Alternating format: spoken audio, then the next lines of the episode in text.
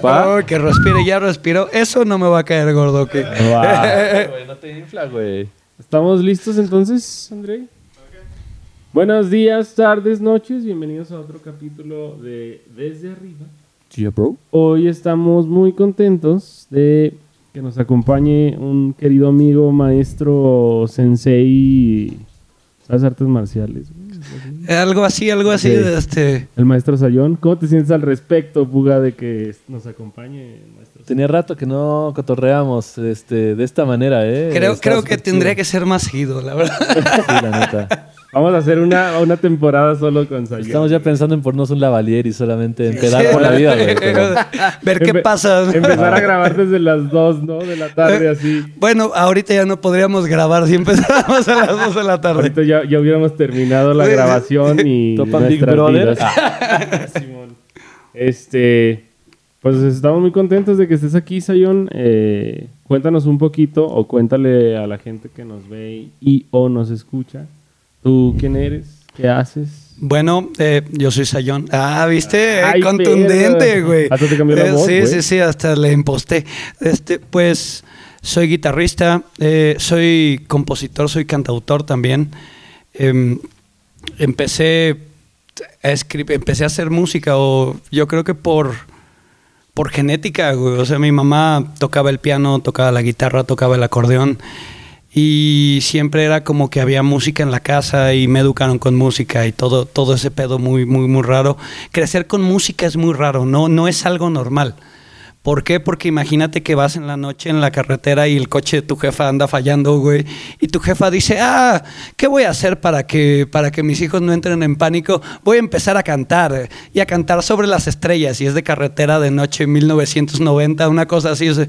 Pero, pero creo que la música eh, es algo natural. O sea, me acuerdo mucho de, que siempre un, reclamo en la adolescencia mi jefa era, tú hiciste lo que yo soy, porque, porque tú, tú me metiste música, ¿no? Entonces, eh, actualmente creo que las dos, los dos proyectos más grandes o más importantes en mi carrera en los que estoy es que soy guitarrista de hip hop.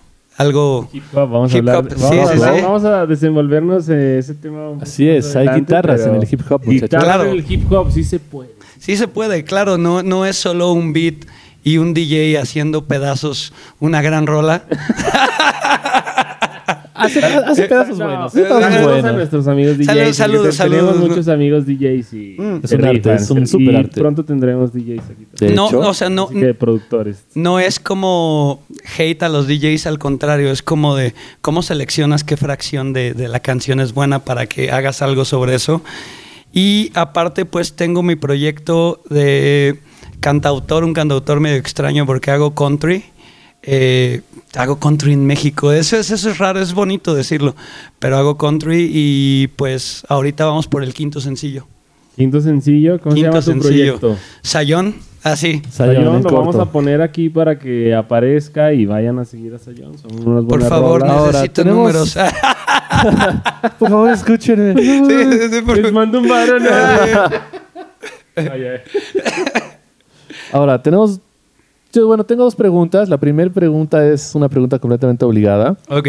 Desde siempre que te conocemos, hemos tenido historias y, y siempre hemos querido saber por qué Sayón. ¿Qué significa ¿Por qué Sayón? Sayón? Así, Es yo una pensé- leyenda urbana, güey. Para los que no sí, sepan, claro. no se apellida Sayón como cualquier persona. No tiene nada que ver Sayón con su nombre oficial. Se apellida Torres, así ultra Sí, sí, sí, así. Torres, pero Sayón tiene ondita, güey. A ver, ahora di tu nombre. Este, El nombre de que está pila. en el- sí, el que está el- en la credencial. El de la Carlos F, Vicencio. de Carlos Vicencio Venancio. ¿no? No, el, el nombre de pila es Carlos Daniel Torres Chávez. Ok, si te fijas, eh, dices, No güey, sale de qué ahí, pedo, no no. sale de ahí. Sí, no, no, no. las letras. Ya hice, las, co- hice las combinaciones. Es un Sí, acrónimo. Sí, sí, es, un- es una... No, bueno, en realidad quería hablar del tamaño de, de mi ego. No, No, bueno, eh, la verdad es que cuando in- hace unos 10 años que intenté por primera vez sacar el proyecto, era como Carlos Torres, ¿no? Y es muy común en la onda del cantautor esta onda de... Alejandro Pérez, Fernando Delgadillo, ese vato se apellida Simón. Delgadillo, güey, qué pedo con ese cabrón. Este, saludos, saludos al maestro, ¿no? Ah, me Eh, estás echando a mí, güey. ah, No me dijiste que me pusiera así yo. Ah, no, espera, espera, espera. Es que una cosa no es lo mismo que lo mismo, ¿no? Dirían por ahí. Entonces, haz de cuenta que cuando sale la posibilidad de salir como Carlos Torres, un día estoy viendo las noticias y veo que el idiota que está dando las noticias eh, se llama Carlos Torres, güey. Sí, es como Y de... te tumbó el. Sí, sí, sí, me tumbó el speech, ¿sabes, güey? Sí. Entonces, eh, bueno, en ese entonces andaba con una morra. Sí, sí, sí. Entonces me dijo, creo que tienes que buscar otro nombre para ti. Dije, bueno, quizá, ¿no? Entonces, eh, en aquel entonces yo tocaba en una banda muy under que se llamaba El Verdugo está de juerga, güey. Ándale.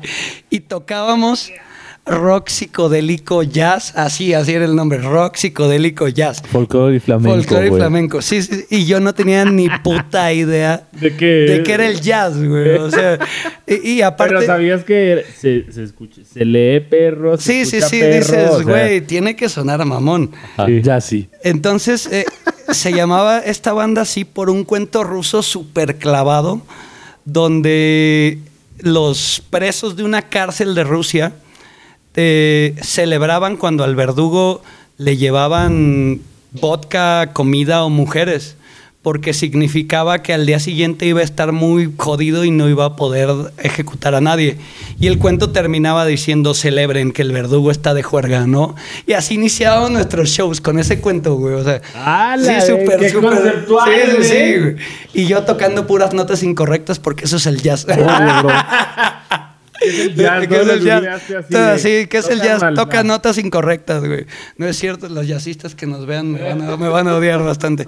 Entonces, entonces, me gustaba mucho la idea de, de, de un verdugo, ¿no? Entonces, como, como, como no podía ser Torres, güey, entonces empecé a buscar como sinónimos de todo y cuando me acordé de esta historia, busqué em, sinónimos de verdugo. Y sayón es un sinónimo de un verdugo. Entonces, en aquel momento se llamaba el proyecto Sayón y los Condenados, por este cuento. güey. Entonces, los condenados iban a ser músicos de sesión a los que se les iba a dar de este. Pues estaban condenados a tocar las pendejadas que yo quisiera tocar, güey. Ya, O sea, Simón. entonces estaba como chido la- el concepto y la verdad es que cuando intenté explicarlo más, porque uno es mamador, güey. O sea, Sí, creo, sí. creo, creo que, que una, como me, me definiría como mamador, güey. Entonces, eh, en esta onda me decían, oye, pero tienes que justificarlo. Y yo decía, bueno, tengo que justificarlo. Entonces, poniéndome filosófico, creo que el ser humano alcanza su trascendencia con la muerte, güey. Entonces, cuando lo pasas a las... Bueno, la primera vez que yo me metí en un estudio y tuve que grabar mis rolas fue muy culero, güey. Así es la de mi primera experiencia en un estudio, culero. ¿Por qué? Porque grababa la rola que hablaba de aquella vez donde yo estaba triste y, y me ponía a chillar, güey. Todo puto, este, me ponía a chillar. Entonces, eh, me di cuenta de que tenía que matar lo que significaba para mí una canción para que no me doliera. Entonces me convertí en el verdugo de mis propias canciones. O sea, te digo, mamador. True, ajá. O sea, entonces, eh, después fue Después de pasando tres el horas tiempo. en Sí, sí, sí, Wikipedia, después de tres horas en Wikipedia. Güey, Taringa. el rincón del vago, güey. Somos contemporáneos. Sí, claro, esos chistes, güey. claro, claro, ya puedes. Entonces me, me- me di cuenta, bueno, después todos los pinches condenados se fueron a chingar a su madre, o sea, entonces me quedé solito, güey, y dije, bueno, ¿por qué Sayón y los, conden eh, eh, ¿por qué Sayón y los condenados? Solo Sayón. Aparte, está bien bonito porque fue el apodo que superó al nombre. O sea, creo que a qué nivel, al nivel de que el día de hoy mi jefa me dice Sayón, mi jefe me dice Sayón, mi abuela me dice Sayón, o sea, Todos te topamos como Sayón. exactamente, me acuerdo mucho de que un maestro de la escuela que me dio clase cuatro años, hijo de la chingada, güey, después que yo estaba chambeando con él, me decía, oye, tú te apellidas Sayón. Y lo que yo pensé fue, hijo de tu puta madre, viste mi nombre en tu lista cuatro años y te atreves a preguntarme si me apellido Sayón. o sea, bueno, entonces, por eso Sayón. Ah, es Yeah. Es- es- es- es deep Esa inside. no- Esa no la habías, este, yo no la sabía, ¿eh? Así, ¿Así? así, de, eh, a esa profundidad. Yo solo me acuerdo dentro de las historias en una peda que has dicho, fue por una ex. Sí. Sí, sí, sí, o sea, sí tiene que ver. sí Muchas ti- cosas que- Con ese rostro, justo con ese rostro. ex. Mira, ¿sabes una cosa? Creo. Deberías de hacer una rola que se llame ex. Ex, sex, ¿no? Sex, Vamos, rima con vamos a ex. hacer un compromiso aquí. Vamos, a hacer- La rola se va a llamar ex. Va, va, va, va, va, va a hablar de huevos. Ah, No, bueno, este ya, güey. ya vamos a ver, güey, pero se va a llamar ex. Chistes contemporáneos Eh, con sí. Francisco y Sayón. Sa- ¿Sabes una cosa? Creo que De tío, ¿no? eh, todos, todos, todos tenemos una droga, güey. Todos, todos, todos tenemos algo a lo que somos adictos, güey. Güey, las mujeres, güey. Las morras, sí, sin pedos. Jalo. Sí, sí, sí, o sea, lo que. Entonces, si, digo, si no tienes algo para, para lo que escribir, pues no digas nada, carnal. Sí, tienes O sea- que, sí, tienes que tener un mensaje que comunicar para que... También puedas- algo, algo que me llegó fue justamente esa parte que dijiste que tienes que matar lo que sentías en ese momento para poderlo interpretar después. Sí tiene cierta razón, ¿no? Porque a veces sacas rolas, haces cosas que posiblemente ya después tú quieres como interpretar, ya no es lo que pensabas en ese momento, ¿no? Entonces Claro, a veces tienes claro, que como claro. que deslindarte, como ya darle paso eh, eh, a eso que estás como, como escribiendo para después poderlo ocupar para otras cosas, ¿no? Entonces sí, sí, sí sentí así como la identificación con esa parte en la cual dices, oye, grabé esta rola bien triste, güey, pero ahorita no me siento así, ¿no? ¿Qué pedo? Claro. Tienes que justamente matar con esa parte o, o justamente estar como bien con esa parte para poderla seguir interpretando, No, sin, que que- te, sin que te pese, güey. Sí, sí, sí, sí, sí. Va evolucionando también como... O sea, si escribiste algo en cierto momento, pues vas viendo como ese sentimiento o ese momento, tu perspectiva del momento, creo yo que va evolucionando también. Creo Porque cuando, cuando te pasa, perdón, Sí, sí. cuando te pasa, o sea, son unas circunstancias y ya después de que te pasó, no sé, un año, dos, tres años Te das después, cuenta que el pedo es ya muy ves diferente. otras, ajá, ya ves otras variables, pero está muy interesante. Pedo muy madurez así, personal, emocional, Ajá, ¿no? Terapéutico, en el cual cuando escribes cosas y después las vuelves a representar, significa que de, de cierta forma sí las tienes que superar para aventarlas, ¿no? Si vibras Se tira alto, paro, ¿no? güey. Híjole, Ah. imagínense, imagínense que todos los músicos de la historia sintieran lo que dicen y sintieran lo que te están cantando o lo que están tocando. Yo creo que, que ser músico entonces sería la carrera más peligrosa del mundo. O sea, sería un acta, sería una carta suicida que sabes que va a terminar mal, ¿sabes? O sea, sería como de, güey, ¿y tú por qué te mataste? Ah, mira, este es, mi- este es mi disco, güey. O sea, y, y, y sí, sí ha pasado, ¿no? Pero creo que lo que, o sea, creo que lo que te lleva a decir ya, ya fue, es como vivir en, el, en, en lo que te duele o en lo que te hace feliz. Eso creo que es lo que está más cabrón, o sea, porque va, puedes hacer una canción cuando estás triste y puedes sobrepasarla, pero puedes hacer una canción cuando estás feliz y si al segundo siguiente no estás feliz, Ajá. o sea, güey. También la vas a tener que cantar y O sea, superar esa exactamente, parte, güey. exactamente. O sea, hace poco me dijeron, güey, o sea, ¿estás de acuerdo que esta canción que habla de esto la vas a tener que cantar el resto de tu carrera musical y ya no estás ahí, carnal? Y fue como de. Puta madre. o sea, esa fue mi reacción li- literal. Pero, pues. Sting cantando Roxanne durante 40 años. No, güey, ya ni me acuerdo Y- ni cómo se veía esa morra, Y su güey, esposa así. se llama Diane, ¿no? Ay, sí, DC, güey, Maiden, todos esos, güey. O sea, ¿sabes? imagínate, imagínate cantar Highway to Hell y, y- y no suicidarte es como hipócrita al respecto, ¿no? Sí, güey. Está, está, este... Está muy chido ese, ese tópico que estamos, este... Ahora, mi tocando. Pere, Otra preguntilla. Y justamente, es- esta pregunta la voy a dividir como en dos partes, porque pues justamente ahorita nos acabas de contar que pues vienes de una Músicos. familia de músicos. Entonces me imagino que pues el hecho, o bueno, el llamado de alguna forma a decirlo, o la decisión de ser guitarrista, es algo, pues, como dices, que se dio un poco de forma natural. Entonces, aquí, primera pregunta. ¿Qué nos puedes contar como acerca de crecer como en una familia donde, donde tu mamá Donde es música, donde siempre hay música, donde siempre hay cosas aparte? no crecimos así. Ok, ok. Entonces, Escu- eh, Ajá, crecí eh, escuchando el tucanazo, güey. Exactamente. Claro, claro. Tucanazo, etcétera. O- Entonces, ojalá yo hubieras cre- crecido escuchando el Tucanazo. Yo, yo- No, yo y aún tengo- así, ¿sentiste como alguna presión después que creciste? Como que, oye, Una obligación. ¿tengo que hacer música ahora o, o- o no? O sea, ¿por qué decidiste ser músico? Al contrario, yo creo, bueno, yo tengo un recuerdo muy grabado de mi infancia. Yo teniendo como cuatro o cinco años escuchando Calle Melancolía de Sabina, que la ponía mi mamá, eh, yo siempre les digo a la gente que me, que me dice, oye, ¿qué música le pongo a mi bebé? Yo le digo, no sé, pero no le pongas lo que escuchas, no seas culero, ¿no? este, porque imagínate... su propio criterio, ¿no? Exactamente. O sea, imagínate a un niño de cuatro años escuchando líneas que dicen, de este, si quieres encontrarme, ya sabes dónde estoy. Vivo en el número 7, calle Melancolía.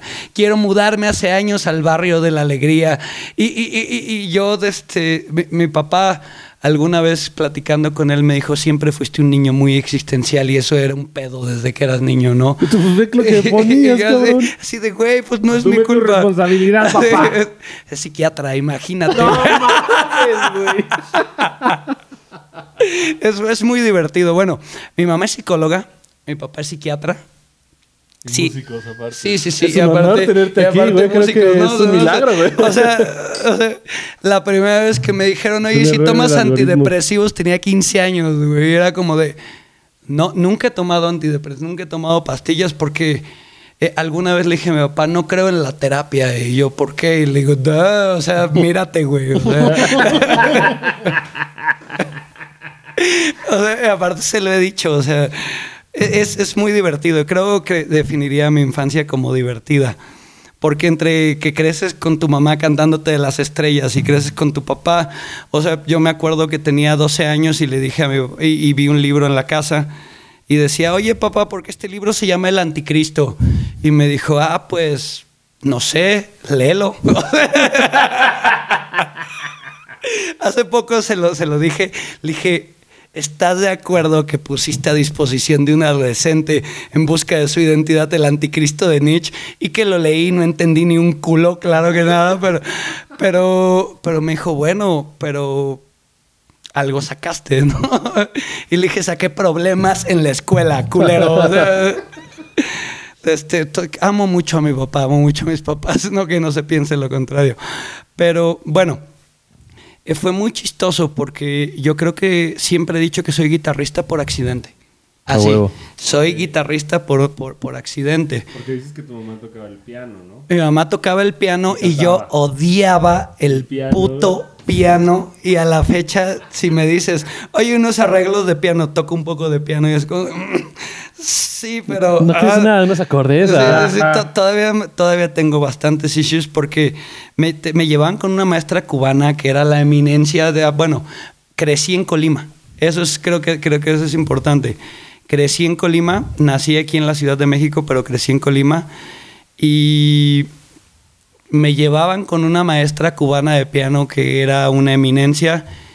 Y lo que yo quería era estar en el parque pateando una pelota. Simón. Eso era lo que yo Te quería. vas a sentar otra vez en el piano. Y me ponían a estudiar. Y el balón hacia arriba del. Sí, sí, no, y el balón Cuando botando. acabes te lo presto. No, güey, y el balón botando afuera de la ventana. Escuchando la reta, ¿no? así de, cámara, Cámara, sí, sí, ¿qué sí. pedo? Sal a jugar, pinche. No, y era muy, era muy difícil para mí, güey. Entonces yo crecí odiando el piano, güey. Pero, entonces, como diría un buen amigo mío, el punk rock salvó mi vida, güey. Buen Llegué- amigo, a ver, pues mándale saludos, ¿no? Buen amigo de Gastón, Gastón Longshot. A ver si Ahorita platicamos de Longshot, es, una buena, es una buena conversación. Entonces, eh, imagínate al pequeño Say- al pequeño Carlitos, porque no era Sayón. ahí todavía no Ahí eras era verdugo, Carlitos, güey. no, él no era ver- ver- con G, con G, acuérdate, verdugo con G. Este, porque eh, cambias un poco el orden de los factores y chinga su madre todo. Este hidratación. Algo que aprendí en el fútbol es que la hidratación es importante. Claro, claro. Este, Seca la garganta, Sí, se seca la garganta. Entonces, crecí odiando el piano, pero a los 12 me acuerdo que estaba viendo MTV y vi Limp Bizkit, güey. O sea, ves Keep Rolling, Rolling, Rolling, y dices, güey, ¿qué pedo con estos cabrones? Y, los ¿Qué es sigui- esto, no? y ¿Qué el está siguiente video Puedo sentirme enojado, Sí, güey. claro, Eh, claro. Dios, hermano, qué Ves a tres pendejos corriendo encuerados, güey. Y, y- y aparte, y después ves a los Bastard Boys, güey, cantando I Want It That Away. o sea, güey, y yo decía, ¿qué, ¿qué es esto, güey? ¿Por qué está tan chido esto, güey? Hoy no hay pianos. Sí, claro, primero de secundaria, primero de secundaria. Y me acuerdo que valí verga así de niveles estratosféricos y reprobé geografía, güey. ¿Quién reprueba geografía? Yo reprobé geografía. Y como dato curioso, me agarré a golpes con mi maestro de geografía. o sea, Después de escuchar Limp Bizkit, Después muchas de escuchar cosas Limp Bizkit, sí, sí, sí. Imagina Muchas cosas pasan. Ahora sí va a ver este hijo de su puta Ajá. madre. No, sa-. ¿sabes qué, güey? Mi jefa, me acuerdo que, que, eh, fue de esas veces donde tú le dices a tu mamá, el maestro la trae contra mí. Y tu mamá te dice, nah, estás oh, pendejo, güey. Tú le hiciste algo al maestro y por eso la trae contra ti. Pero no, en realidad el tipo yo le caía muy mal y él me caía muy mal. Y entonces un día mi mamá va a rogar por mí porque, ay, mírelo, está pendejo, pero es buen muchacho, ¿no? No puede, está chiquito. está chiquito. de- Y el maestro da a entenderle a mi mamá que es su culpa, güey. O sea, dice que... O sea, que, que- ajá. No, es que ya güey. leyó el anticristo. Sí, a- eh, no, métete, métete con, eh, güey, el mexicano, lo que quieras, métete con su jefa, güey. Con, No, el- con la de que quien quieras, güey, te desconectas, güey. Sí. Pues le canté el tiro a mi maestro de secundaria, güey. Le canté el tiro y perdió el tiro, güey. O sea, y deja tú que perdiera el tiro. Me acuerdo mucho una de las, Que las tenía mejores 76 años, anécdotas. ¿no? De las mejores anécdotas de mi vida. Ojalá, soplo, ojalá, ojalá que ese hijo de la chingada. Sí, sí, sí. Mi Jamás, maestro de jamás. geografía de primero de secundaria. Chinga tu madre, cabrón. O sea, perdón, perdón, estoy utilizando este no, espacio para lo que no, es, güey. Pero, pero me acuerdo mucho, güey, de que después de ese pedo, el hijo de mi maestro de geografía iba en tercero de secundaria, güey. Está más grande. Sí, sí, sí, claro que sí. Y un día viene de frente después de que había pasado ese pedo, güey. Yo dije, no mames, ya valió madre, güey. Y llegó y me dijo, gracias, güey. O sea, güey, odiaba a su jefe, güey. Odiaba a su jefe, güey. Y Cuando me... piensas que tienes pedos, ¿no? Sí, sí, sí, cuando sí, sí, sí. Fíjate, ¿ves por qué no tienes que sentir lo que cantas, güey? O sea, güey, ese, ese carnal, espero, espero haya podido orinarse en la tumba de su papá. Aquí en ningún momento se le sale la muerte a las personas, pero. No, jamás, jamás, jamás, jamás. Que bueno, el señor ya era grande también. Se llama naturaleza. Ley de güey. la vida, ¿no? No, no, no, pero, pero, ¿qué digo? Espero que haya podido ya en serio arreglar los problemas con su jefe. Pero sí me agradeció, güey. Me agradeció mi patanería, güey. Pero bueno, en mi defensa yo solo reaccioné a, A las circunstancias. a las circunstancias, sí, sí, sí. Bueno, entonces, luego- espérame. Me acuerdo que llego de pasar mi extraordinario de geografía, güey. Y mi jefa me dice, te lo ganaste. Y me da un estuche con una guitarra acústica. Yo quería una eléctrica, claro que Todos sí. queremos una Todos eléctrica queremos una eléctrica. pero después entendemos que sí es necesaria. Entonces me da una acústica, me da un libro de guitarra fácil y me dice, date. Los de puestos de periódicos, Sí, sí, sí. ¿Se acuerdan de los puestos de periódicos, muchachos? Años después, años después tomé clase. Ah, bueno, tengo, una, ma- tengo un máster en musicoterapia. Algo bastante raro. Pero, curiosamente, el güey que diseñó el método bajo el cual yo estudié fue el que diseñó el método de guitarra fácil. O sea, súper... Pensé de- que iba a ser tu maestro de geografía. Sí, estaba así como de ándale, Ah. Y te- el karma, sí, sí, sí. Me acuerdo que, que la primera vez que mi maestro de geografía fue hostil conmigo fue después de que tocamos una rueda de Linkin Park, güey. Imagínate, güey. No, porque aparte éramos de los mal. Entonces, me regalan mi guitarra acústica regresando al tema principal. Y le digo a mi mamá, ¿y cómo se toca esto? Me dice, pues ahí dicen la... Ahí dicen Lee la, las instrucciones. en la ¿Quieres revista, clases de piano o lees ese libro? O lees ese o libro. te doy el anticristo otra vez. Entonces me acuerdo de que la primera rola que saqué fue. ¿Qué será? ¿Cómo se llama este? Fue- es de un, de un güey. Que tocó con Stevie Wonder. Bueno, Otro saqué ciego. una rola ah. de trova, sí, ciego con ciego, güey. Ajá. A veces como. Está cabrón ese featuring, güey. No, pues. Ray Charles con. o sea, sabes, güey. Eh, sabes de qué pata cojeas, güey. Entonces, eh, sacaba, me acuerdo que al principio no, no sacaba las rolas que me gustaban, sacaba las rolas de la revista, ¿no? Y... Todo el cancionero, ¿no? Sí, todo el cancionero me lo chuté. Entonces, me acuerdo que después de sacar unas ocho rolas, eh, lo primero que hice fue hacer una rola, güey. A huevo. O sea, fue muy raro porque dije, ok, ¿qué acordes me sé? Me sé este, me sé este y me sé este. A ver. Ah, ok. Y así hice mi primer rola.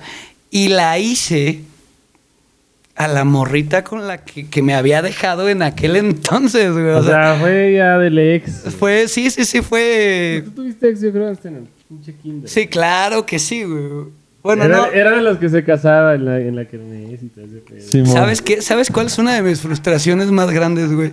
Nunca se quisieron casar conmigo en la ¡No, kermés, güey. O sea, güey, o sea... Sí, quizá era hacer un compromiso, güey. Todo sería diferente, o sea, Si no hubiera leído el anticristo y si se hubieran Sí, casado en la el kinder, güey, o sea...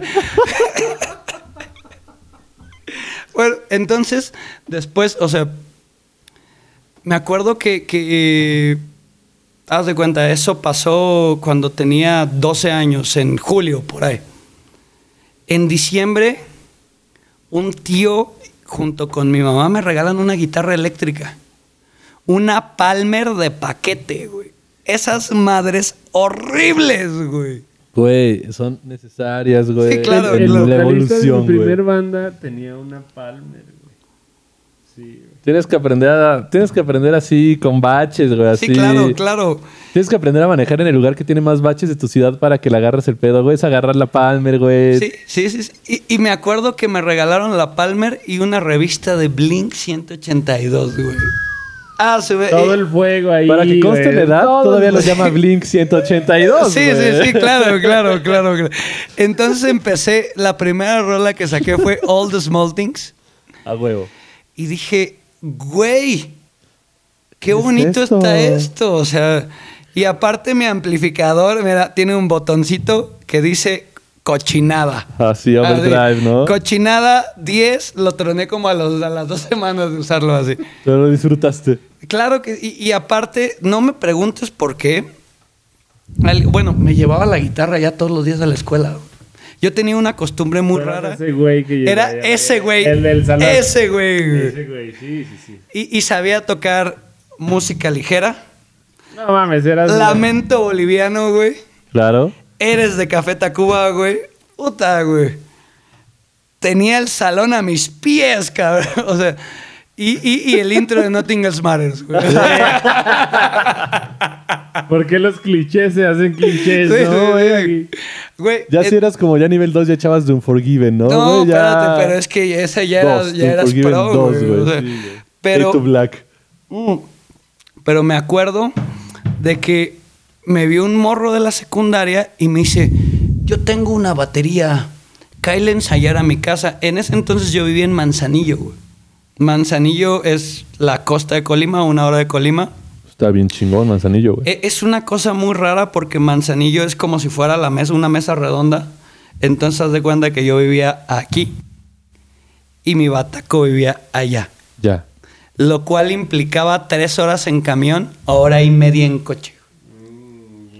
Y cuando mi jefa no me quería llevar, me decía, no, mijo, ya estás demasiado grandecito.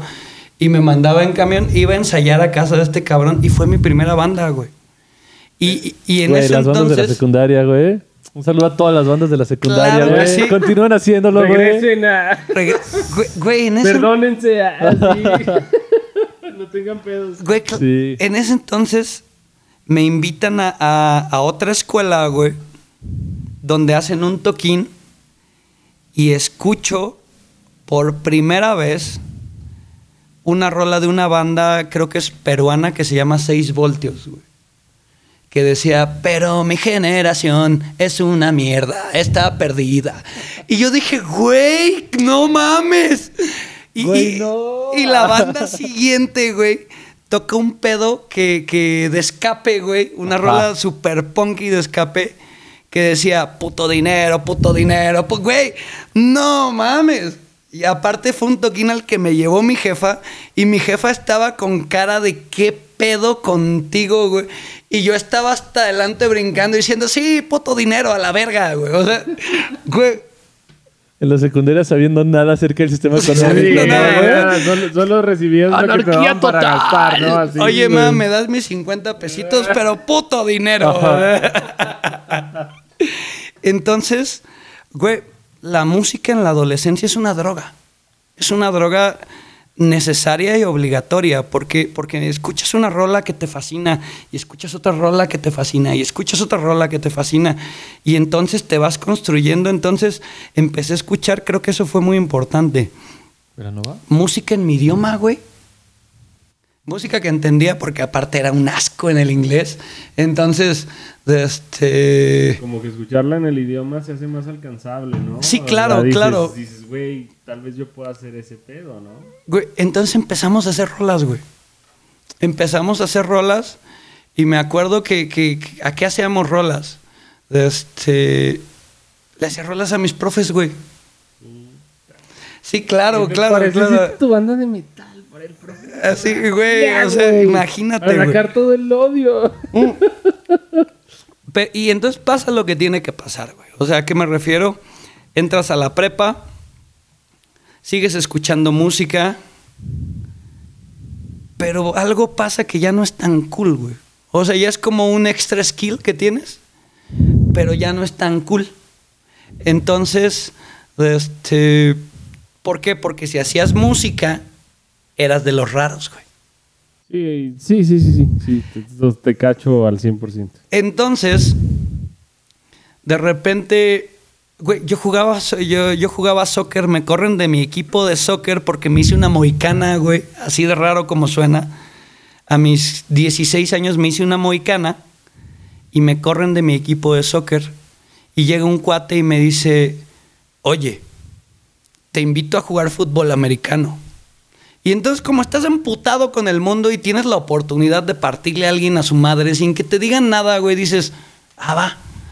Entonces, en el equipo de americano conocí otro bataco, güey. Ya había regresado a vivir a Colima, otra temporalidad. Y me dice, güey, yo tengo una banda de black metal. ¿Quieres tocar black metal? Claro. Porque conoces, claro que conoces que es el black metal. Claro. Y yo dije, Es por la Simón, moicana. Simón, Simón, a huevo, güey. sí. Dije, sí, sí, sí. Entonces, a mis 16 años, me acuerdo que haz de cuenta que me invita a un ensayo el miércoles y me dice, tenemos toquín el sábado. y yo dije, güey, qué pedo con esto. güey?". Y aparte me acuerdo mucho de que, haz de cuenta que era, me dicen, güey, esta rola está bien fácil, güey. Solo tienes que hacer taca taca tan, taca taca tan, taca taca tan. Y después de ocho compases tocando eso, güey, te vas un traste atrás y es taca taca tan, taca taca tan. Güey, Listo. listo, güey. Tocábamos, digo, hablando técnicamente musical, tocábamos la, la bemol, la, la bemol. Durante cuatro minutos y medio de un cabrón ¿Qué más quieres, gritando, güey? güey. Y así era Es la minimal- minimalismo musical, güey. Güey, se llamaba Eternal Darkness esa banda y tocábamos pintados de panditas, güey. O sea, güey, no mames, qué buena banda, güey. O sea, te lo digo así, no mames, Sí, qué buena banda, igual, ahorita me, me hiciste acordarme mucho de con mi primera banda, igual estábamos sacando rolitas de Austin TV. No mamá, Austin TV, obviamente, y estábamos sacando la rola de Shiva. Ok. Y en ese, en, en ese punto, pues tienen como una parte, como un obligado, así como bastante específico. Y pues obviamente, pues tampoco contábamos ni nada así, nada de lo absoluto. Entonces, era muy era como, a ver, güey, vamos a sacarlo, va. Y nos sentábamos primero así todos y era como, cámara, y era pam, pam, pam, pam, pam, Papá. pararam. Y lo teníamos que tararear para después sacarlo, pero Sí, no lo claro, contábamos claro. ni nada. Era como, güey, vas, inténtalo, pero sin contar ni nada. Y así, eventualmente nos salió, y nos salía como bien cuadrado, pero estaba muy cagado porque era cero lenguaje Era verdadero. intuitivo, Era intuición era completa. Claro, chamba. claro. e- Era natural. O sea, creo que es algo muy Hasta importante. después le puse nombre y dije, ah, estaba tocando un re, pero en ese momento era pam. Claro, claro, era pam, pam, pam. Lo entendíamos todos. O sea, Jaló. Me, me, me, me El encanta. tutupá de la Ajá. bataca. Deja eso, me encanta porque claro que entendieron el taca taca tan, taca taca tan, taca taca tan. O sea, güey, Hasta lo soné, güey. O sea, Güey, te vi pintado así en un escenario, güey. Güey. Después de eso, imagínense Colima, güey. En Colima hay 20 cabrones, güey. Y, y, y los que tocábamos éramos 12, güey. Y los otros eran nuestros papás y, güey, o sea, todo mal. güey. Tías, los que te Y las quieren, tías, ¿no? sí, sí, sí. Güey, entonces, de repente, agarran tres hermanas y me dicen, oye, estamos buscando guitarrista para nuestra banda. Y tú nos caes muy bien. Y yo dije, pero va, ¿qué tocan? Y me decían, mira, tocamos Sex Pistols y Los Ramones y de este... En este charco yo me ensucio. Güey, no mames, de repente escuché Bonzo Goes to Pittsburgh y dije, de aquí soy. O sea, fue como una búsqueda musical así experimental. Claro, pero ahora claro. que lo, o sea, como lo cuentas, sí fue como muy por accidente, solo cayó, güey, así O sea, de sí, nada, sí, y sí, después sí. ya eras punk y te llamaban los Ex Pistols. Güey, no, y, y- y después me metí a la narcopunk, o sea, y, y de repente en mi casa, ¿Y imagínate, traías, bueno, traes tu candado aquí? sí, creo, lo traigo aquí. ¡Ah! Como los nombres de las... Güey, no, no, no, es que fíjate, o sea, aparte esa banda se llamaba Las Muffins, güey. Güey, porque era una banda de tres hermanas, eran ellas tres y yo. Entonces, siempre nos presentaban como Las Muffins y yo, yo me sentía hermosa, cabrón. Empoderada. O sea, güey, bichota, digo, con todo respeto, bichota mis huevos, güey. Yo era una muffin, güey. O sea, Creo que lo sigue siendo. Sí, lo sí, aquí, lo tengo aquí, güey. Entonces, fíjate, curioso, creo que ninguna de las tres terminó dedicándose a esto por, por, pues, por azares del destino. Creo que algo muy importante, quieres hacer esto eh, y vives en un lugar pequeño, tienes que saber que un día te vas a tener que salir de ese lugar. O sea, y no es por y no es porque Ese es consejo, ahí, ojo. ese sí, sí es consejo, güey. o sea, ¿es consejo? claro que sí es consejo, o sea. Prepara tu mente para eventualmente. Para despedirte. Un día, un día vas a tener que decir adiós. Aparte, creo que fue la mejor época de mi vida porque ahí fue la primera vez. Me acuerdo mucho. Hay dos momentos con ellas que, que atesoro mucho. El primero es llegar a una casa abandonada y que nos dijeran aquí es el toquín. Y tocar con pedazos de batería un ampli de este tamaño que aparte tenía un falso en el circuito, entonces tenías que pisarlo literalmente para que sonara, güey. Y decías así, ese güey pinche rata. güey, decías, güey, yo era puto Kirk Hammett, güey. Pisando el ampli. Y, y fue la primera vez que me dieron 200 pesos por tocar, güey. Dijiste, ¿Se puede vivir de Güey, esto? yo dije, te dan dinero. Me paga. Esto puede ser un trabajo. O sea, voy tres horas en pinche camión y Claro, claro, ahora me dan claro. dinero, güey. Güey, y me regalaban las chelas, güey. Era un morro de 17 años al que le regalaban las chelas. güey. Y, y yo creo que por eso empecé a tocar, o sea, por estar cotorreando con mis compas, creo que por eso atesoro tanto esto. Estar cotorreando con mis compas, echándome una chela en ese entonces. Mamá, perdóname por lo que voy a decir, pero esos 50 pesos que me dabas eran dos caguamas y una cajetilla de cigarros. Sí, estás viejo, güey. Sí, ¿De estoy viejo, güey. ¿De qué año es eso? Güey, este, estoy hablando del 2005, 2006. Eran una cajetilla de cigarros de 14 cigarros, güey. Delicado. Y eran, sí, sí, sí, claro, eran delicados. O rally. Y eran dos caguamas de la chaparrita, güey. Ya, ya. Claro, ya, ya sé de cuál es. Güey, la caguama en ese entonces costaba 15 pesos, güey.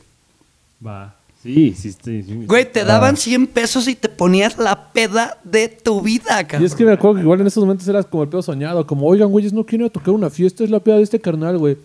La neta no tenemos varo, güey, pero tenemos un chingo de reyes. ¿Jalan?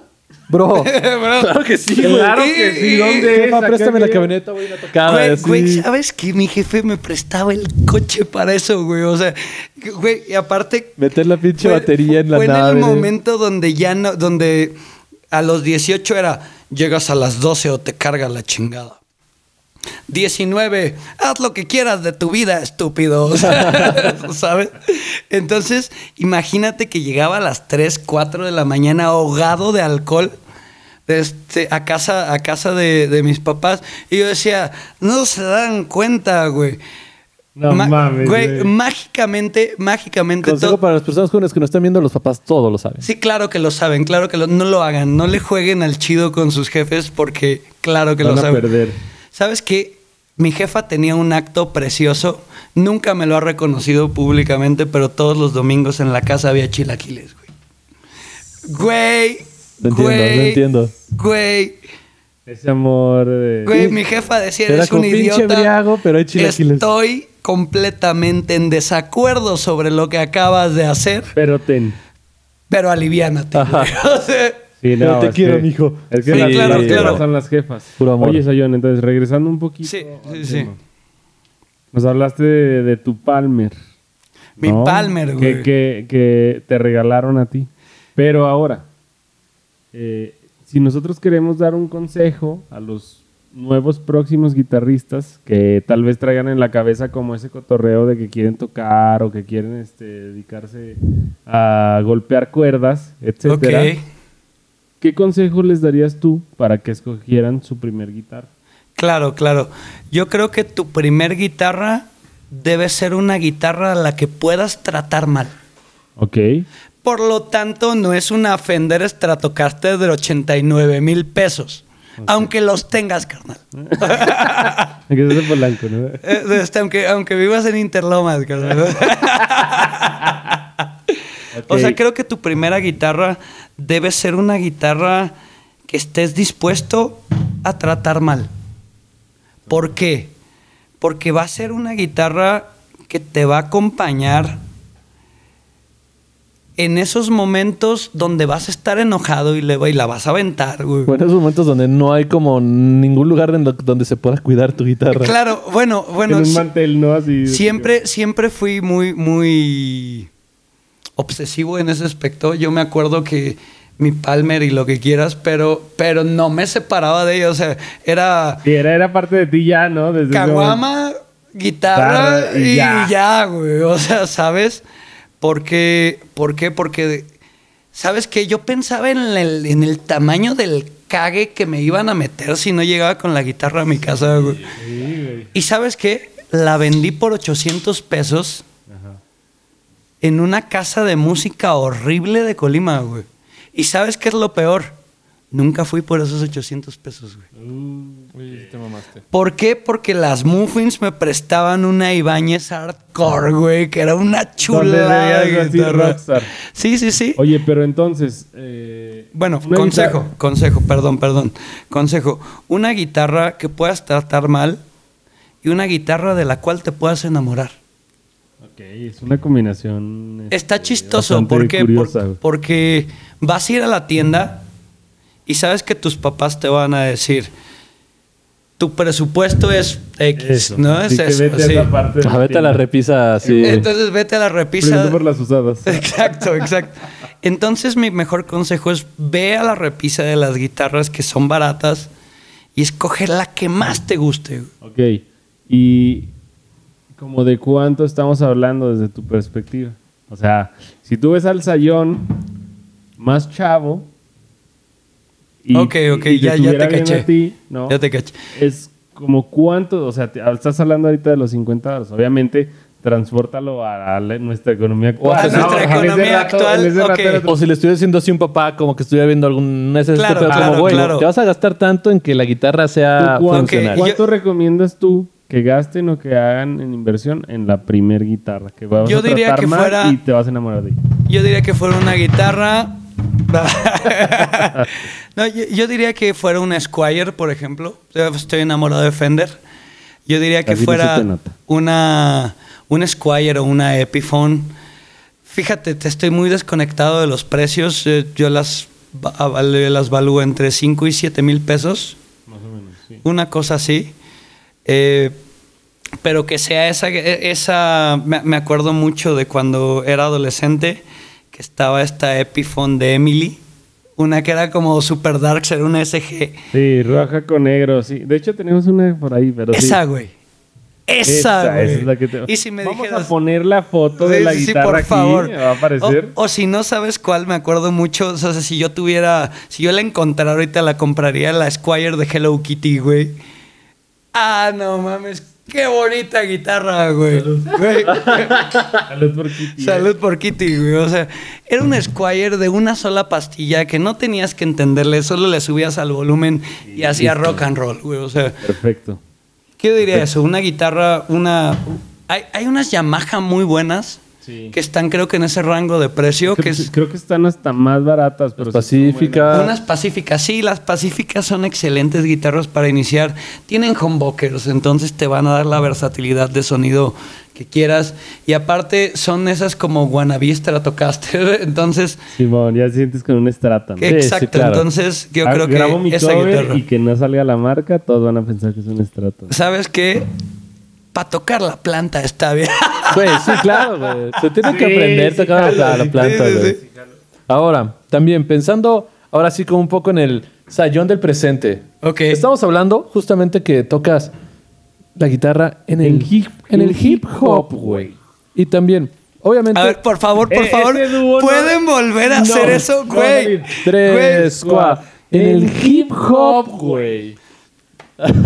¿Sabes qué? Estamos demasiado conectados, bro. A la verga. A la verga, güey. y no me he planeado, te lo juro. Güey, güey, güey, güey, güey. Todo muy bien. ¿Sabes qué?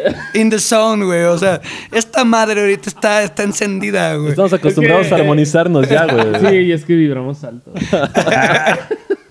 salud, salud. Pero- Pero, pero, oye, pero. Es unísono. ¿Vibras alto en 440 o en 432, carnal? Depende del día, güey, de la semana. Ah, ok, ok. Los astros, güey. Cuando Mercurio está en retrógrado, los dos cambian, güey. Puede Sí, llegar sí, hasta claro. 428, güey. pero Cuatro- Hablaremos después de esto, Eh, güey. güey, güey, Las güey. frecuencias es otro pedo, no nos desviamos del tema. Oye, mientras no vives en 420, güey, está todo bien, güey, porque... Yo vivo en 420. También, también tienes ondita. Hijo Pero, pero bueno, el Bueno, pedo seguimos, es, seguimos. hablando justamente de la guitarra del hip hop, eh, muchas veces a veces parece que la guitarra está como muy acostumbrada o, o no estamos acostumbrados muy pen- o pensamos mucho que la guitarra y rock y rock y rock y slash y guns y está súper bien. Pero justamente quiero que nos cuentes en primera qué significa tocar como, o bueno, cómo es como tu forma de ver la guitarra a la hora de hacer como acompañamientos o, o- o liras para hip hop y cuál es lo que tú piensas acerca del papel del guitarrista En la música. en la música. En la música, va. Ok, ¿Para la dónde música va? actual, Sí, sí, estamos hablando Ok. ya de sayón actual, sayón del presente. Sayón actual. Ok, ok, ok, ok. Yo creo que, que hay cosas muy interesantes de- que, de- en cuanto a las dos preguntas.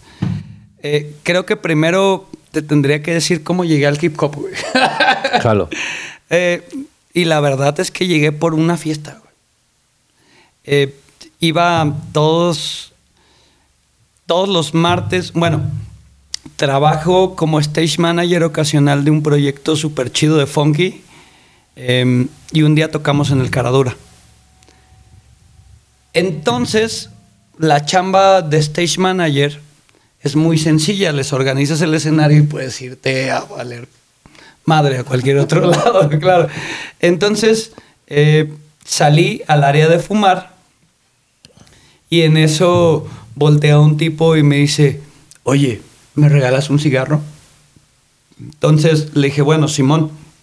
A Le ver, di un cigarro. para que se vea la Eh, así, así, imagínate así. Te regalo un cigarro. ¿Eh? ¿Qué hubo? eh? O sea, es, es fino esto. Entonces me dijo, oye, güey, ¿Qué ejemplificación está? Sí, sí, sí, viste. Eh, me dijo, ¿y tú qué haces? Yo le dije, yo soy guitarrista, güey. ¿Y tú? Y me dice, pues yo hago música, güey. Y le dije, ah, órale. ¿Y cómo se llama tu proyecto o qué? Y me dijo, Mac Chinaski. Y yo dije, ah, órale, güey, no mames por Bukowski. Me gusta leer un chingo. Entonces, y uno de mis autores favoritos es Bukowski. Su alter ego es, es eh, Chinaski. Entonces, eh, le dije, güey, como Bukowski. Me dice, ¿lees Bukowski? Le dije, sí, güey. Mis papás son psicólogos, güey. Claro, güey. El anticristo. El anticristo. Entonces, mm, me dice, hago hip hop. Y dije, puta madre, otro de esos pendejos que se junta a hacer, a hacer beatbox en el Zócalo, güey. O sea, güey. Aparte lo sabe, lo sabe, lo sabe. Todo, todo. eh, todo mi amor para, para ese cabrón. Entonces, al día siguiente, güey, me puse una peda en martes, güey. O sea, creo que eso habla mucho, güey. Me puse una peda y el, día- y el miércoles entraba a las 8 de la mañana. Entonces iba el miércoles a las 6 y media de la mañana en el metro, mentándole la madre a todo lo que podía existir. Y dije, ¿por qué guardé una rola que se llama Mac Chinaski, güey? La escuché y dije, güey, ¿qué pedo es esto? Porque, bueno, estudié música. Y después de graduarme de música, me dediqué dos años completos a estudiar jazz, funk, soul, RB, Etcétera. etc. O sea, me metí Los porque. ¿por qué? Porque te dicen, si quieres ser buen guitarrista, tienes que tocar jazz. Entonces me metí con un maestro jazzista y, hasta que lo entendí, hasta que entendí el funk, y entonces me gustó mucho. O sea, fue un gusto adquirido. Entonces, en todo este trayecto, eh, escucho la rola de Max y quedó, quedó perplejo. Entonces, al martes siguiente, porque claro que no tenía ni sus números ni nada, al martes siguiente volví a ir al Caradura Para ver si lo topaba. para ver si lo topaba. Y lo topé.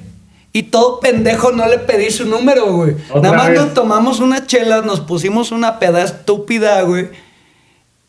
Pero, nos, pe- pero ahora cotorreamos como unas ocho horas más. Y al martes siguiente, y al martes siguiente, y entonces sí. agarramos como dos meses de vernos todos los man. a- a- él y yo lo contamos como que tuvimos un bromance. pero, pero, pero ninguno de los dos idiotas se pedía su número. Le tenían que ir ¿Por a Porque, caradura. ajá, tenemos que Todavía ir no al podían dar el primer paso, güey, ¿sabes? Entonces, Persínate porque el caradura, pues. Híjole, Que híjole. regrese. ¿Sabes qué?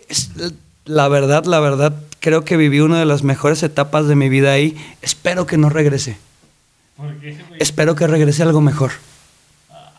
Ah, ¿verdad? Futuro, ¿eh? Ah, Sayón Este en el se futuro. ¿Eh? anticristo. Eh, sí, oye, Bien. oye, el super, sí, sí, el super. Holmes. Es lo que pasa cuando leen, muchachos. Bueno, entonces, verse ve directo que la chica. como, como, a los, como al mes y medio de estar poniéndonos unas parrandas horribles, Max y yo nos pasamos los números y un día me dice, oye, voy a tocar en el Indie Rocks, puse tu nombre en la lista. Kyle, ya éramos homies, o sea, ya éramos amigos.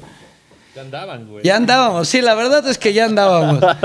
Y un día me dice, oye, tengo esta pista, ¿y si grabas unas guitarras?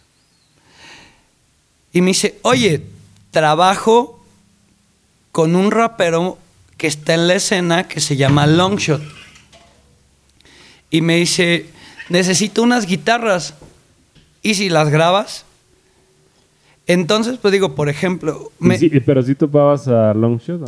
topaba a Longshot por llaves, teléfono y cartera. Ok. Y porque tiene una historia de música bien bonita. Él es abogado. Él se graduó de Derecho, le entregó el título a sus papás y les dijo, cámara. Pito, me voy a hacer mus-". No sé si les dijo así, pero, pero el caso es que se Pero fue. tú así le hubieras Pero así, hecho. así le hubiera hecho. Y se fue, y se fue de tour, güey. Se fue de tour creyendo en su proyecto. Entonces, bueno, conozco a Max, después conozco a, a Gastón y, y de repente me di cuenta de que los días que tenía libres los pasaba en la oficina de Gastón de las 10 de la mañana a las 8 o 9 de la noche y me regresaba a mi casa. Y entonces, De repente pasó de hacerle unas liras a Max a un día tocar en vivo con Max, a un día... De hecho, la última rola que tiene eh, Longshot con el asesino, las guitarras que se escuchan son mías. Perro. Y te puedo decir que las Muy buenas, grabamos. ¿eh? Están muy y buenas. Te puedo decir que, que neta las grabamos. Así de, güey, tengo esta batería que va tum, pa, tum, pa. Y no me se dijo, diga más. Se queda. güey, métele algo, güey. Páguenle. Ah. ¿Qué? Güey, tú eres el músico, ¿no? Ay, Hijo de tu. Entonces, bueno, a- a- a- pasó un fenómeno muy extraño con Max. De repente, Ma- Max es un tipo muy genial como productor, pero es un tipo que hace música sin considerar las reglas de música que nosotros sabemos. Creo que eso es algo muy importante. Aunque haya 50 mil reglas, si a ti te suena bien, Hay que romperlas. hazlo. Entonces me eh, de repente escuchaba que iba a romper una regla musical y yo nada más volteaba y le decía, ah, nos vamos a pasar de verga, ¿verdad? y el vato me decía, ¿Sí? sí, pasémonos de verga. Entonces, porque, porque de repente me decía, "Oh, aquí quiero unas guitarras gitanas, güey. Ahí es cuando, ahí, ahí es cuando tiene que salir Cayo el músico. no quiero que suene más desértico, güey. ¿Se puede? Y tú. Y entonces... Simón. Claro, bro. Ahí Y te va. entonces- Desértico, güey. ¿Y sabes qué pensaba yo? Django. Reinhardt. Menor Claro, armónica, sí, ya claro, Simón. menor armónica. Pero, pero, pero encontré una manera muy bonita de hacer música. O sea, a la fecha yo creo que, que el proyecto con quien más disfruto tocar es con Max, porque no importan las putas No hay reglas. güey. Y Güey, es como andar en la ¿eh? secu, güey. es como andar en la no- prepa, güey. Es mucho hermoso, cabrón. esa, Como esa libertad, güey, al momento de que estás con Max en el escenario. Se te nota mucho como esa O sea, libertad. ese- sí, claro, claro, claro. O sea, estás, estás así como súper disfrutándolo, entregando todo y pues eso se transmite un chingo, güey. y conozco a Gastón, creo que, que- que lo primero que puedo decir que de, de Gastón, o el punto más mágico que tiene Longshot, es que es un melómano. Creo que, que el consejo va así, consejo gigante. ¿Quieres ser músico? Escucha música, carnal. Suena muy básico. Sé que lo que acabo de decir suena, absurdo. Toda, toda es. Escucha banda, escucha reggaetón, escucha hip hop, escucha metal, escucha punk, escucha rock clásico, escucha jazz, escucha música clásica, escucha cumbias, escucha norte. Hártate de escuchar música. Y en el proceso vas a encontrar quién eres. Bien dicho. O sea, dicho, ¿eh? creo que ese es- por... Mm, Creo que ese es saludo a- el Oye, consejo. Me hubieran pasado a mí también ese libro de... Del anticristo, Sí, ¿verdad? Creo que Sí, tarea sí, para sí. todos es leer el anticristo, güey. Sí. te ilumina, güey. Mamás que nos escuchan, compren el, antri- El anticristo, para- sí, sí, sí. Señora, no habla de hijo de 11 Satanás. años. O sí. Girando la cabeza. Habla de cosas más tendas todavía, Ah, ¿no? este- ¿Qué es el mal? bueno, entonces, va. El papel del guitarrista actual. Creo que es la pregunta más difícil que hay para contestar. ¿Por qué? Porque te podría decir cuál es el papel del guitarrista actual, quedarse en su casa. Dedicarse al piano. Toca Sí. sintes, bro. Sí. No, pero, pero te das cuenta, o sea, va, quieres ser el guitarrista eléctrico y quieres ser el guitar hero, haz country. El country está plagado de unas líneas de guitarra súper atascadas y aparte usan drop D y aparte eh, y tienes a Brad Paisley que toca una especie de sweep y tienes que por ahí si te vas al pasado de eso te encuentras así, ¡pam! Chocas con Mark Knopfler que toca con los deditos y, y de repente te das cuenta que el de Winery Dogs este... Ese, ese, ese, el de Winery Dogs. Que tiene su Telecaster. Que tiene su toca con los Telecaster dedos. Signature y toca con los deditos. nos va a cachetear. Ah, por el perro amor de Dios. Ah, este. Bueno, síguele, síguele, ese yo, señor, bueno. síguele, yo sigo pensando en el nombre, tú síguele. Eh, güey, toca con los dedos y que va y te das cuenta que Mark Letieri usa muchísimo sus deditos. ¿Sabes qué significa? Que, que creo que el guitarrista se está limitando a sí mismo. Sí. Entonces, ¿qué, qué vas a hacer como guitarrista? Vale, no, no me preguntes, cuéntamelo. Huevo. Así, o sea, eh, eh, vas. a- Hay una cosa súper súper chida que se llama afinación Tennessee, que no me he metido como a indagar, pero que es parte del country. Y. Y aparte te das cuenta de que el country puede desembocar de alguna manera muy extraña en el RB y se conecta con el jazz.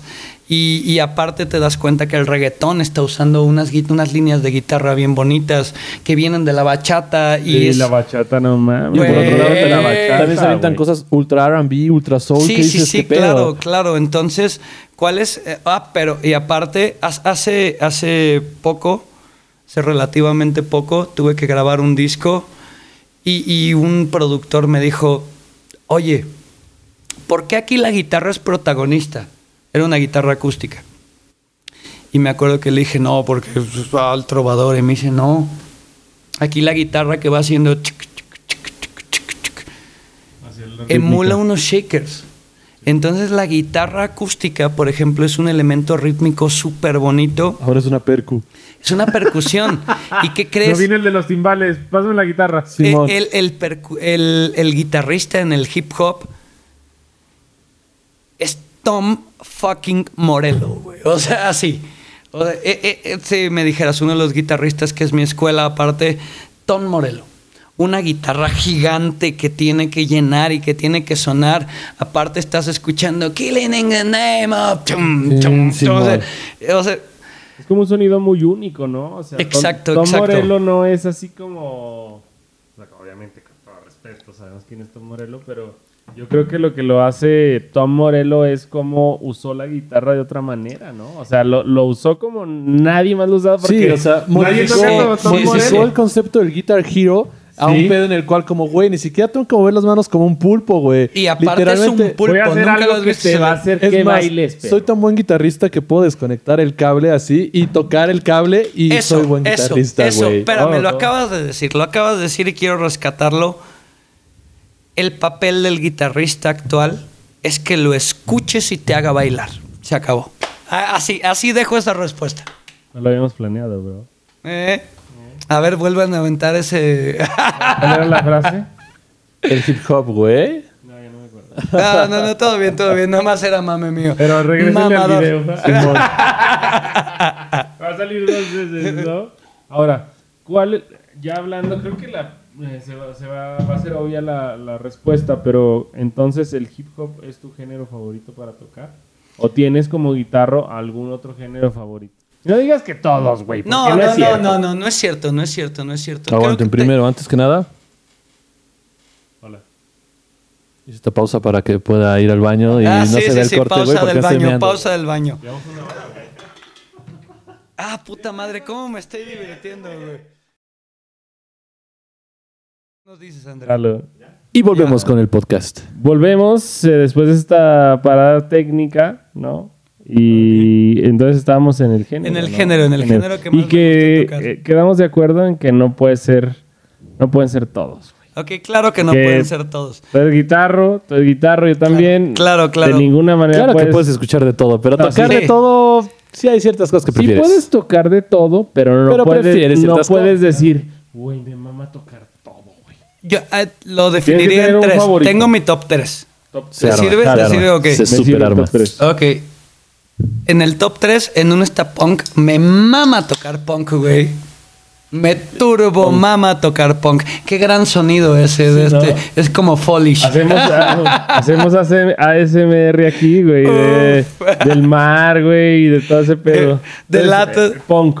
El punk. El, ¿Qué güey, bandas de punk escuchabas? Ah, ya dijiste Blink. Bueno, fíjate. 182 que estos güeyes Blink se rieron. 182, claro que sí. Morrillos, Güey, claro, no, no sabes lo No que. No, pedo. fíjate, yo creo que mis tres bandas favoritas de punk como, como guitarrista. Eh, La Polla Records tiene La esta rola que se llama Ellos comen mierda. Dos minutos, ¿no? No, espérame, espérame, ya, espérame. me estoy adelantando. pero- Reincidentes, güey. Son españolas. O sea, La Polla. Reincidentes. La tercera, güey, los Ramones, güey.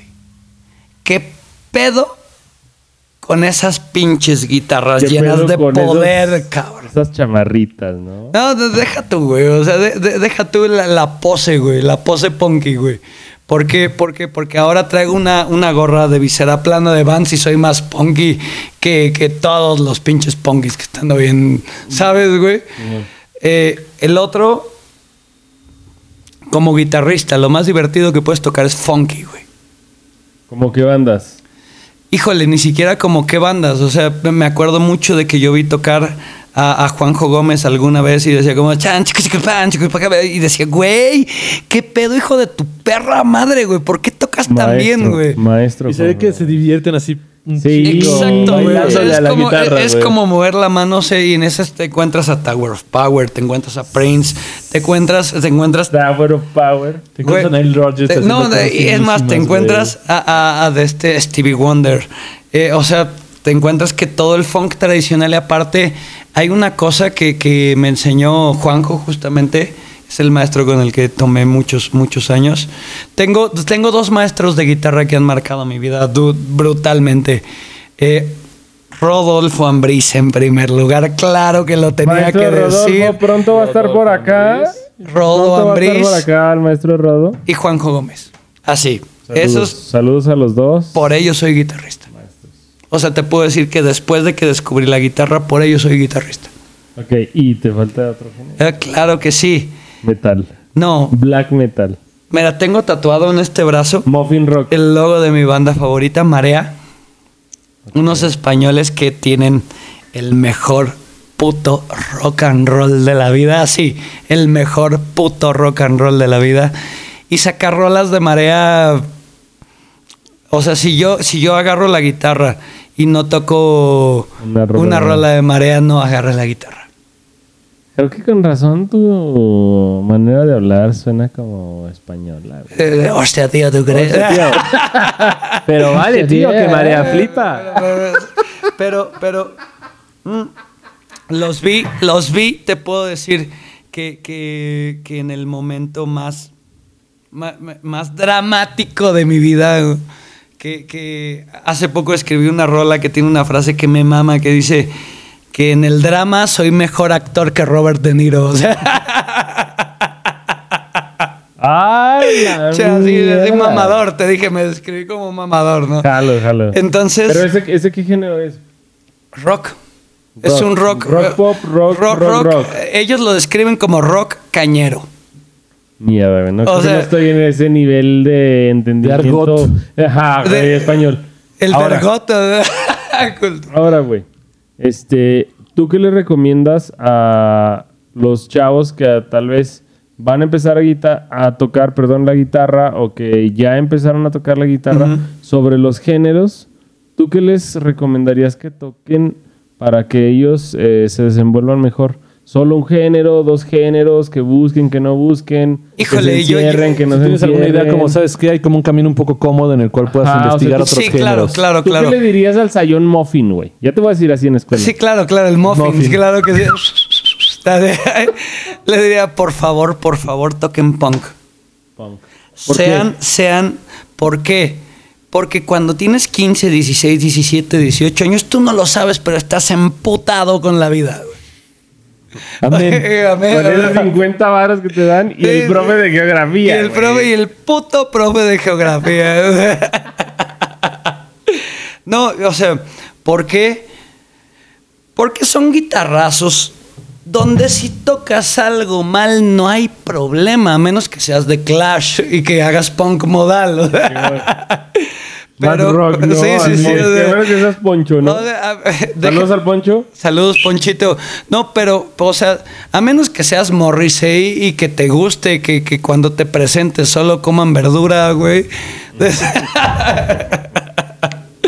o sea, toca algo que sea lo suficientemente emocional para que lo puedas tocar cuando aprendes, cuando estás enojado, cuando estás feliz, cuando estás triste. O sea, nuevamente, o sea, ni siquiera te digo Brisky Pop de, de, de Ramones. O sea, te soy muy específico. Bonzo Goes to Pittsburgh me salvó la vida, güey. Te puedo decir que, que el momento en el que yo supe que quería ser músico, Y con esas rolas. mi- mi- así, así, te voy a contar la historia rapidísima, así, rápido. Mi exnovia me puso el cuerno, me enteré, ya no quería volver a agarrar la guitarra nunca más. Y, y- un compa, y un compa me dijo, güey, tenemos una tocada que ya está pagada y bla, bla, bla, pendejadas, güey. Entonces la primera rola que, que, que, tocamos fue Gonzo Goes to Pittsburgh, güey. Y yo me acuerdo que la el primer guitarrazo que di fue el único del que me acuerdo. Después toqué, toqué por inercia, me desconecté. Sí, sí, Ah, sí, sí, entré la- Vibraste alto. Vibré, pero, pero ¿En qué frecuencia? Ah. vibré en 540. o sea, Duro. O sea, vibré tan duro, güey. Vibré tan alto que, que los Ramones dijeron, güey, este vato es más punk que nosotros. y, y aparte, esa oportunidad de sentirte libre con la música, o sea, toca lo que quieras que te haga sentir libre. Amén. Amén, así, pum, punto amén. final, pito, así. Queda. Sí. No. Quedaba sin el pito, ¿eh? Este, Pues que aquí en sus gustos, güey. sí, pero, sí, es que es un este, punto final subversivo. Entiendo que ese es tu signo de admiración, güey. Sí, sí, sí. Es tu signo de admiración, güey. El falocentrismo. Entonces, eh, a la gente que nos escucha, si sienten o si la música los hace sentir libres Toquen. o reconfortados o sienten que es como un escape, pues ese género de música, lo- en, en mi caso también fue el punk, en El punk. caso de Puga creo que fue tu canazo. Tu canazo, claro. O sea, güey, güey, güey, güey, no mames. ¿Topas qué pedo con la chona? ¿Topas el efecto chona? Topas, deja tú la chona que sea una canción perfecta, así cuadrada, pero deja tú eso, güey. Miles de personas coreando la chona en el Coachella. No, eso no sabía. Güey. O sea, el- el- lo que pasó así, tocan la chona. Miles y miles de personas. Aparte, la intro de esa rola, búsquenla en YouTube, dura un minuto y fracción, güey. Imagínate eh, que tiri, tiri, tiri, tiri, tin, durante un minuto, güey. O más de un minuto, güey. En un festival. Claro que sí. Y de repente, güey, tocan la chona miles de personas, ah, lo que quieras, terminan la chona, terminan el show y les vuelven a pedir la chona y los ingenieros le dicen, nada, te vas a la verga, güey. O sea, y mutean a los Tigres del Norte y la gente del Coachella se encabrona porque les cortan la chona, güey. O sea, güey, es lo más punky de la puta historia, güey. Tachona. La, La chona, o chona, sea, la la chona chona es lo más punky de la Pero puta muchachos, historia. la verdad es que sí. Un Sí, buen sí, consejo sí. es que si algo te gusta, te vibra, lo tocas, te hace sentir cómodo, sea el género que sea, no te pienses así que alguien te va a ver feo o lo que sea. Hazlo. Tócalo. Para eso está, Hazlo, para eso hazlo, están los hazlo, instrumentos, hazlo, para eso está la hazlo. Sí, música. claro, y claro. ahorita hay como lo hemos dicho en otros episodios, hay muchas herramientas para que ustedes puedan eh, acercarse a la música o empezar como a descubrir ese mundo, ¿no? Sabes que no hay, no, no hay un género malo. Me acuerdo de hace muchos años, hace como unos 10, 12 años, viví en una casa de estudiantes donde un carnal, que, que, que, que la única referencia que me acuerdo de este cabrón es que era súper drogadicto y el vato me dijo que el foco sabía hot cakes así. Esa Ok. fue, esa era su línea, güey. El foco sabe a hot cakes. Ok, me acuerdo de dos Si les frases que foco, me dijo. que- cabrón. por Por eviten- favor, eviten hacerlo. Háganse hot cakes. por favor, los Sale más hot- barato. Lo, lo, lo que más le vas a- les vas a ver a hot cakes son los hot cakes. Sí, sí, sí. ¿va? Entonces, No el foco, o sea, no se droguen. No vamos a No confundirnos se aquí. droguen. Hot cakes, hot cakes, hot cakes. Y lo segundo que me dijo es, el hip hop es el punk actual. Te estoy hablando de hace 12 años. Hoy lo creo. Hoy estoy Sí. seguro de eso. Sí, de hecho, yo creo que hay una. como una. eh, un movimiento muy fuerte ahorita por el hip hop. Al, al menos en México está al güey. Es una forma bien clara y bien contundente de darte Sí. un mensaje así. ¡Pum! O sea, y, hay, y hay muchos, hay muchos este, como exponentes del género, como es Longshot. Hay muchos más, y yo creo que sí es. ¿Sabe- ¿Sabes una cosa? O sea, hace poco leí, le- leo mucho, pero escucho mucho más de lo que leo. Eh, y leí una entrevista de un, de un cantante que me gusta mucho que se llama Leiva. Y, el, el güey decía lo siguiente, decía, los raperos, actualmente, bueno, el contexto literal, el contexto completo, perdón, era, actualmente el cantante de rock ofende a un estrato social determinado con cada letra que hace. No, lo, no, no quiero ponerlo a tela de juicio, solo mencionarlo. Y decía, los únicos artistas que tienen libertad de palabra actualmente son los artistas urbanos y hip hoperos. Entonces, si hay una escena que te está que te puede decir lo que te quiere decir de la manera que, que te lo quiere decir es esa, creo que es el momento de escuchar hip Sacar hop. una rola, espero no ofender a nadie porque es rock. Espero no ofenderte, Sayón. Me siento ofendido. Uf, por ese me- comentario. se siente ofendido, sí, sí, sí. Si tú te ofendes, me vale.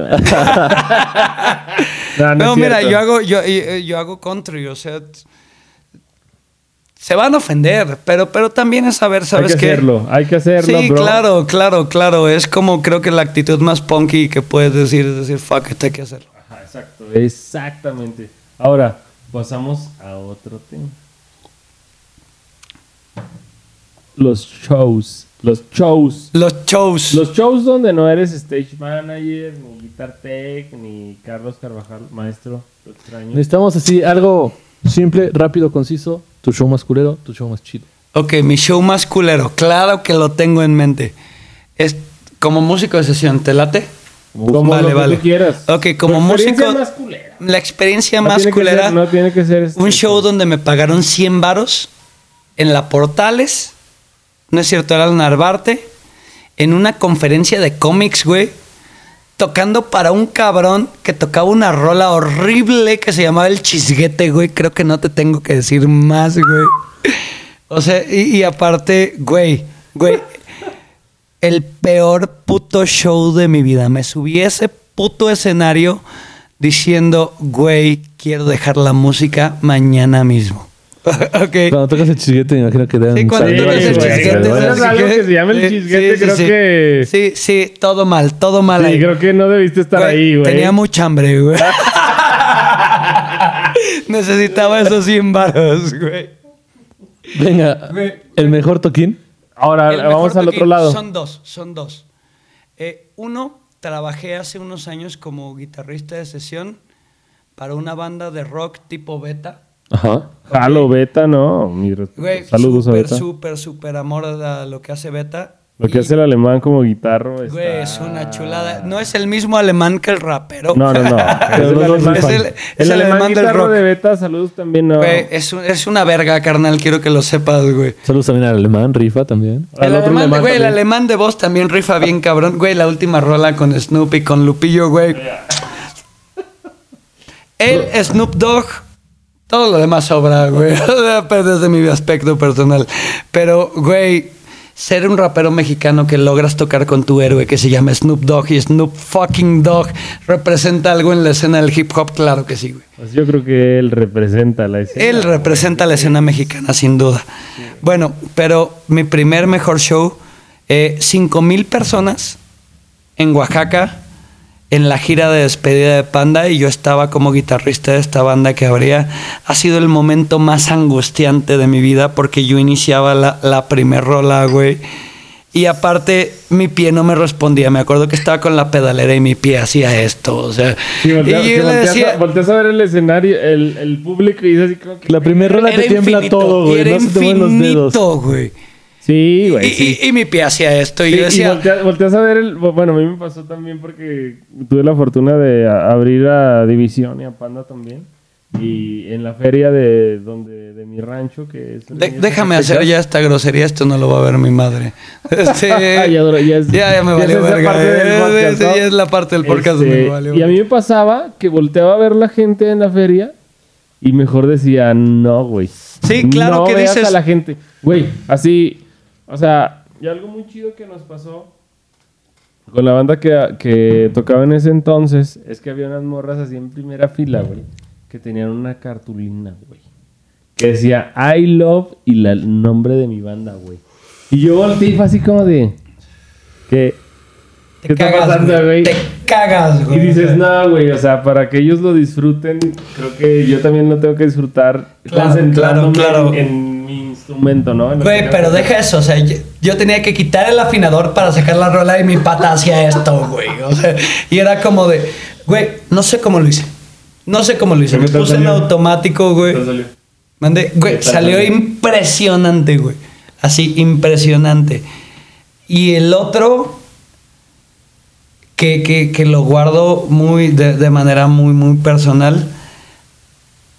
Un fin de semana antes de que se declarara pandemia, toqué en el pizza, eh, de- de- el pizza ya estoy pendejo yo.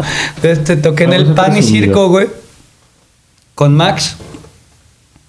Y nos dieron un escenario bien culero, güey. O sea, nos dieron el escenario de abajo, que imagínate que estás tocando abajo de las escaleras, güey.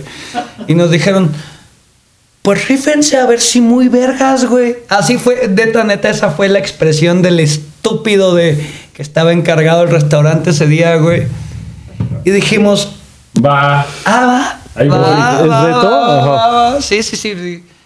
Güey, de repente me acuerdo que en una de las rolas, por ejemplo, hice esto para abajo y Max volteó el micro de una manera rara y el cable del micro se atoró en las, en las clavijas de mi guitarra, güey.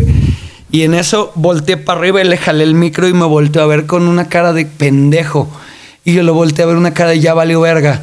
Y en eso fue, o sea, todo esto te lo estoy contando que pasó en un segundo. Pero era como, como cámara lenta, ¿no? En eso fue como de, ah, va.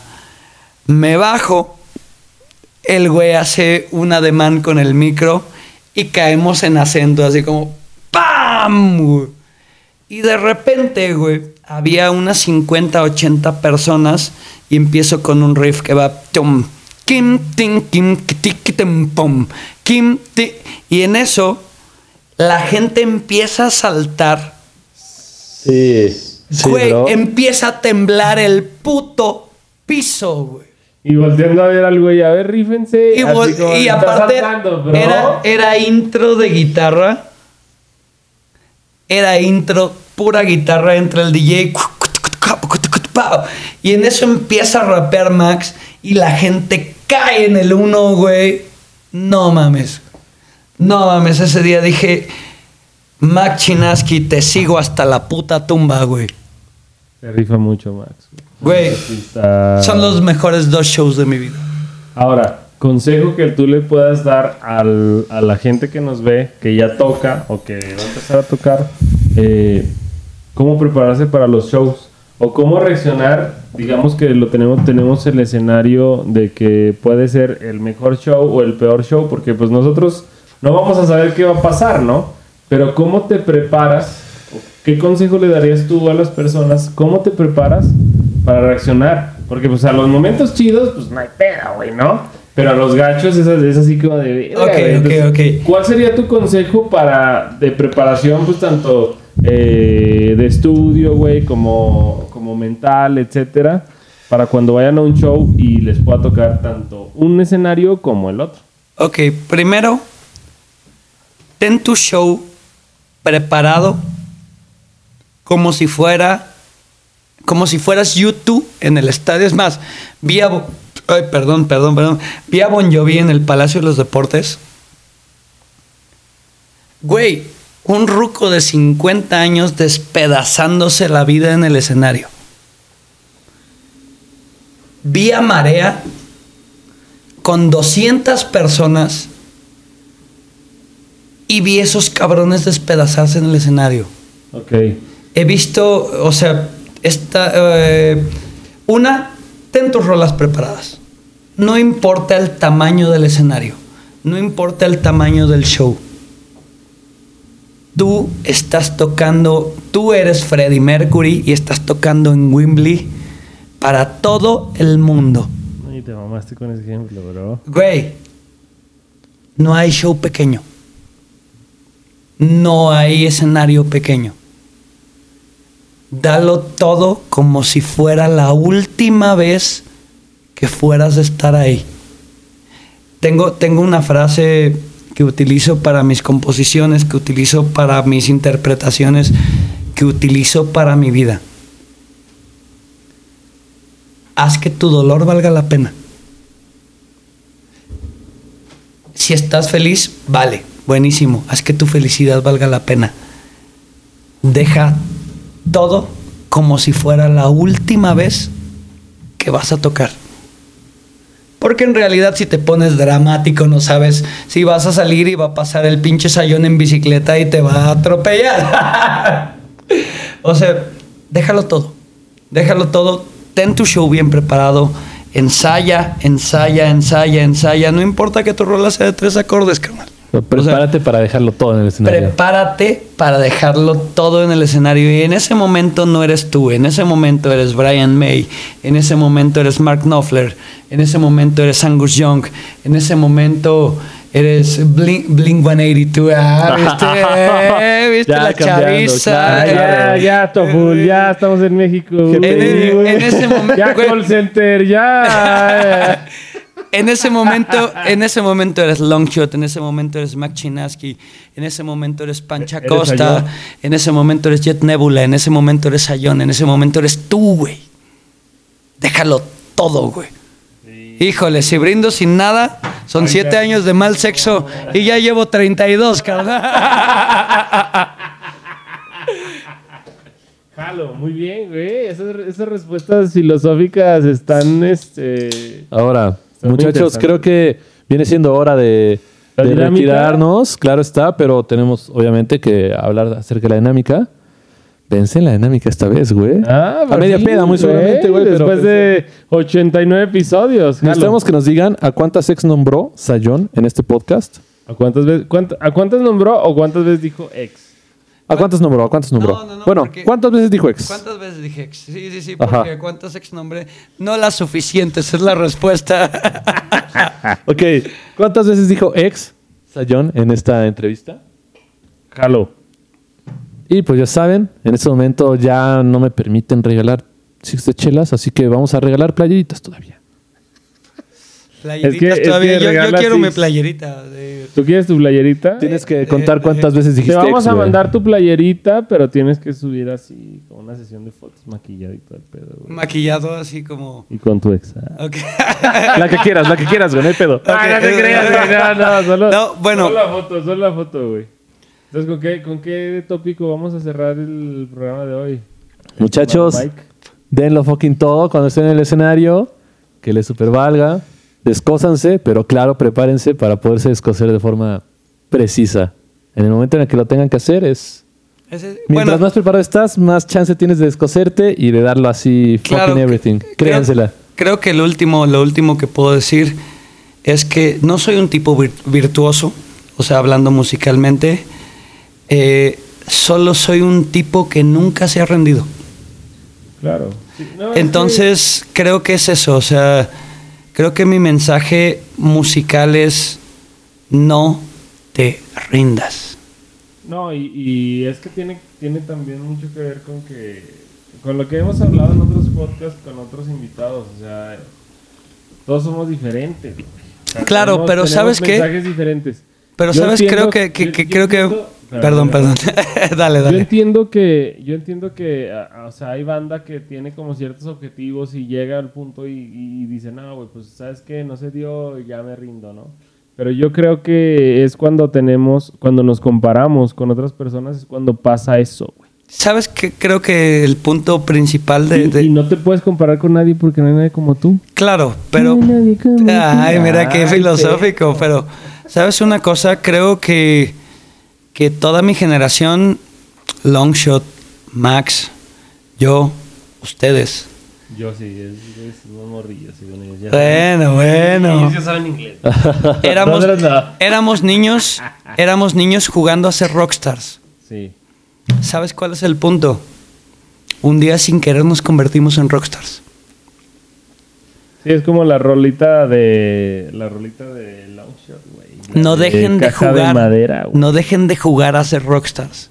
no dejen de hacer air guitar. O sea, si algún día me ven por la calle y me ven haciendo air guitar, no estoy siendo un mamón, estoy haciendo un air guitar muy comprometido. Pues lo siento. ¿Sabes? Sí, lo estás dando todo en O sea, ese estoy- guitar, sí, sí, sí, claro. Y, y- y crea, o sea, si un día me ven en un escenario, créanme que no soy yo. Soy un niño haciendo un air guitar que salió bien. ¡Ah, perro! Este güey sí lee, Este güey ¿eh? sí lee, ¿eh? Hay que leer. Lean el No, anticristo, güey. Sí, lean en lugar de ver se ve directo, como lo dije en el primer episodio. No sean como yo. Y, y lo voy a sostener. Sayón, muchas gracias por estar aquí. Gracias Nos a ustedes. con un brindis. Con un- Ah, No, brindis, no, espérate, brindis. eso, ya, eso va, va Brindis, después. brindis. Muchas gracias por estar aquí. Eh, nos vemos en el próximo episodio. Gracias, Sayón, por estar. Gracias a ustedes, Que se- espero vernos que se prontito por repita. aquí. Sí, que se repita. Maestro Mike, ¿tiene algo que con qué cerrar? Salud. Gustazo siempre platicar Salud. contigo. mi- Salud. Nos vemos en la próxima. Uh. ¿Qué rollo? Güey, pues.